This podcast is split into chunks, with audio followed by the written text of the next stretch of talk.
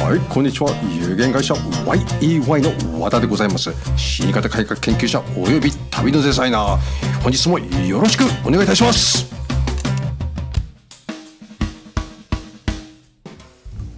2021年5月23日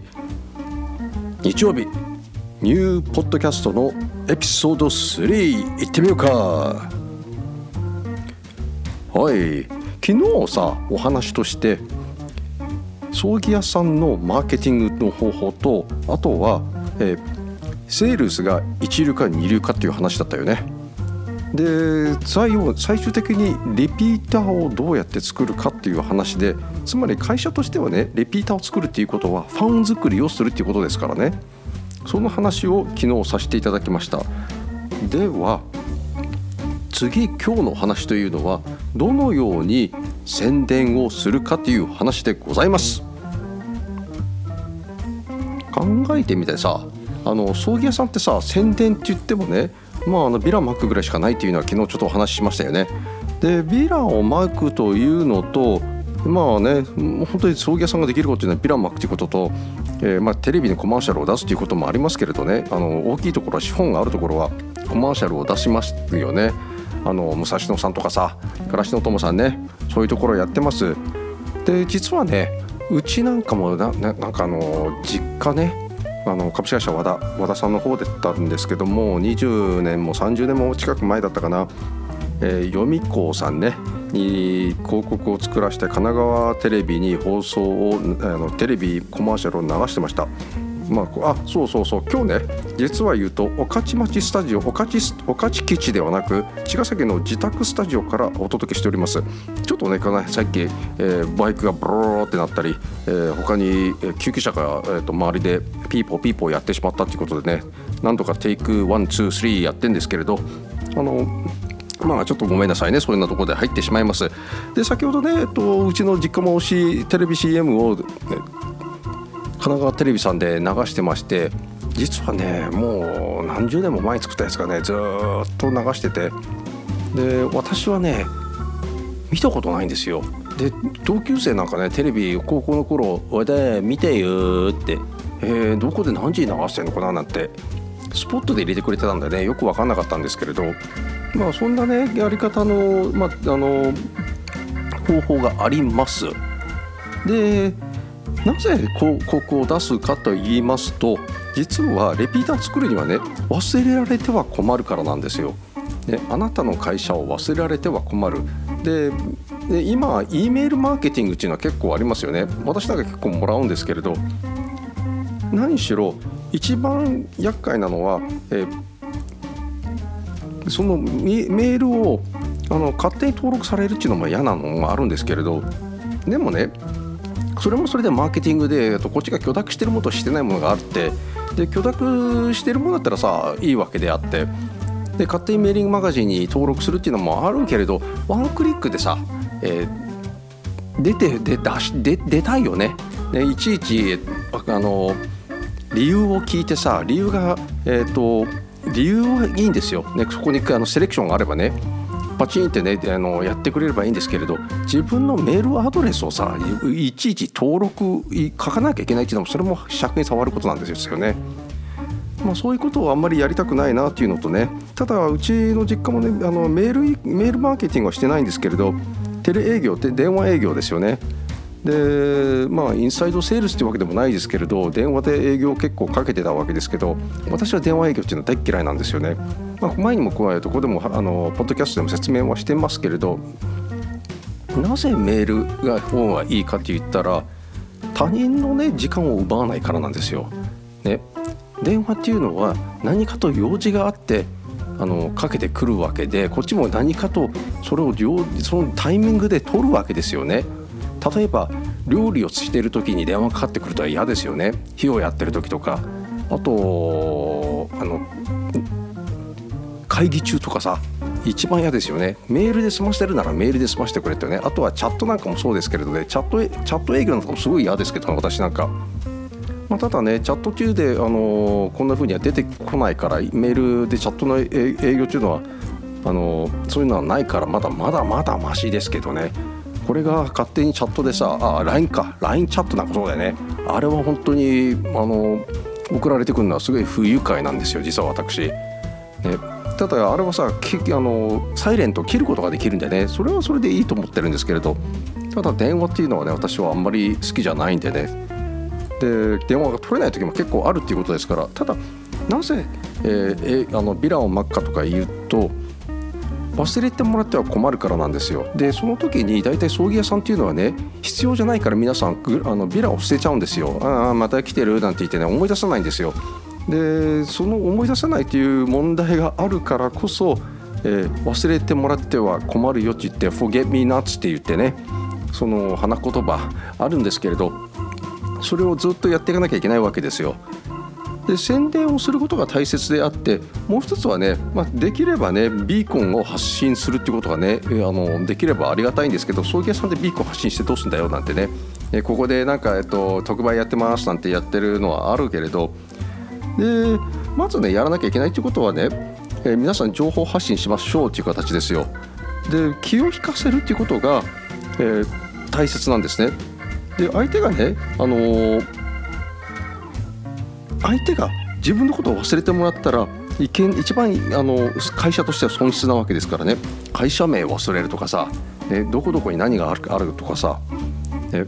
よくあるじゃないですかあの商品あの商品誰だっけどんだっけなんてねで類似商品も覚え出さないわけですよ下手したらねでただあれあれあれあれなんてずっと忘れてしまうで流れ去れてしまうってで気を引いた瞬間に次は何をしなきゃいけないかって言ったら相手を満足させなきゃいけないわけですよね。で満足させるということはやっぱり感動を与えるわけですよね。感動を与えるということ感動感動を与えるということはあの前頭葉とか、ね、扁桃体とかプルってくるからこそ感動になるわけですよ。そうやって感動を与えるあの広告とかやり方をしなきゃいけないっていうわけでただ、えー安いですよ、えー、親切ですよなんて言ったってねどこもみんなそんなような状況ですからね。でそこで何が、えー、差をつくかといったら簡単なんですよ。電話を受けた時のカスタマーサポートなんですよ。ね、お客を大切にするということを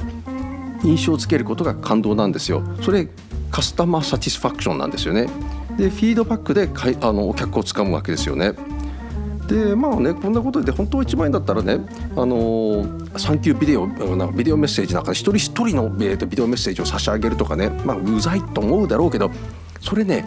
印象残るんですよだからこそ今回もね私、えー、皆様方に多くの方々に、えー、200冊ぐらいの私のあの本を、えー、お差し上げしました、ねまあ、私が書いたわけじゃないけど私のインタビューした本を、えー、約 200, 200人ぐらいに配ってるわけですよ。まあ、そうやって印象づけるということとでもう一つはね私は何やったかって言ったらね全員にお手紙書いたんですよ。ねあの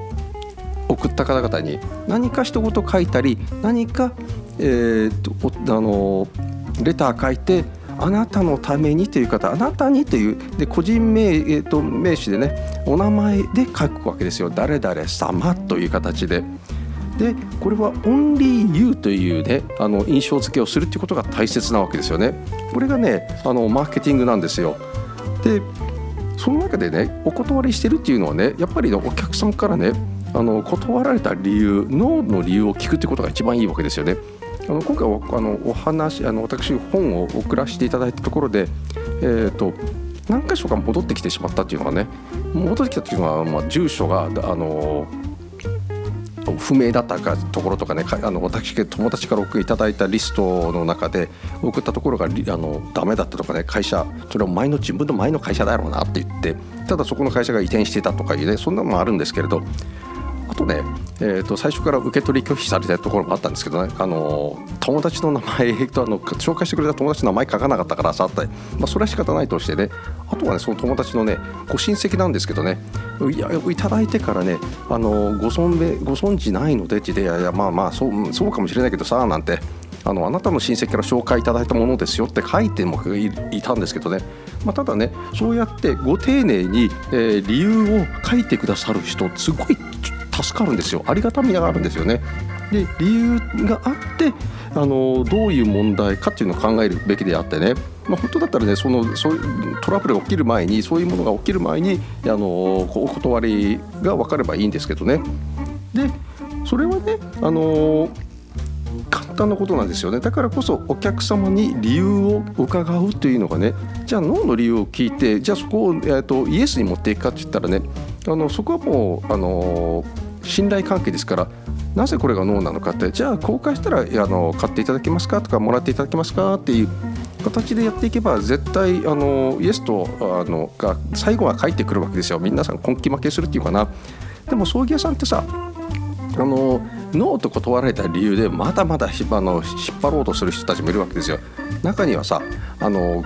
一番昔ねあったっていうのがねよく聞くのがね死亡診断書を病院から預かってお客さんに渡さないというねそれヤクザだよねって。そんな話も聞いたことあるしあとご遺体を、えーと、人質に取っちゃってるっていうのもあるんですよね。まあそんなところであと結局ノーと言えないお客さんっていうのもいっぱいいらっしゃるわけで。で昨日ですよね。昨日,、まあ、昨日というかね夜中の今朝の夜中の0時以降だったんですけどあの公営記者さんサンホールディングさんが、えーと、去年のところで調査したところで、あのー、失敗したというのがお葬式の費用だったということをちゃんと自分たちで調べてなかったっていうのね。でもう一つは葬儀のあと一番後悔、まあ、後悔したっていうことがね葬儀の費用のことに関してきちんと調べてなかったノーと言えなかったっていうわけですよね。これいりませんとかね。そういうものに対してえー、押し売りされてしまったとかいうのもあればで葬儀の後にあの後悔したっていうのが相続のことなんですよ。やはりねあのお客さんはきちんとその辺が分かってらっしゃらないというふうな前提で我々葬儀者っていうのはねお客さんにあの接しなきゃいけないということでございます、まあ、今日の話はこんなところで終わりにさせていただきます。ご清聴ありがとうございました。本日は茅ヶ崎からお届けしております。皆様方に忘れてもらっては困るということはコンサルタントっていうのは経営責任が全くないということなんですよ。最終的な判断は社長なんですね。だからコンサルタントというのは選択肢を社長とかまあその上の人たちに与える業務でございます。それをお忘れなくよろしくお願いいたします。ご清聴ありがとうございました。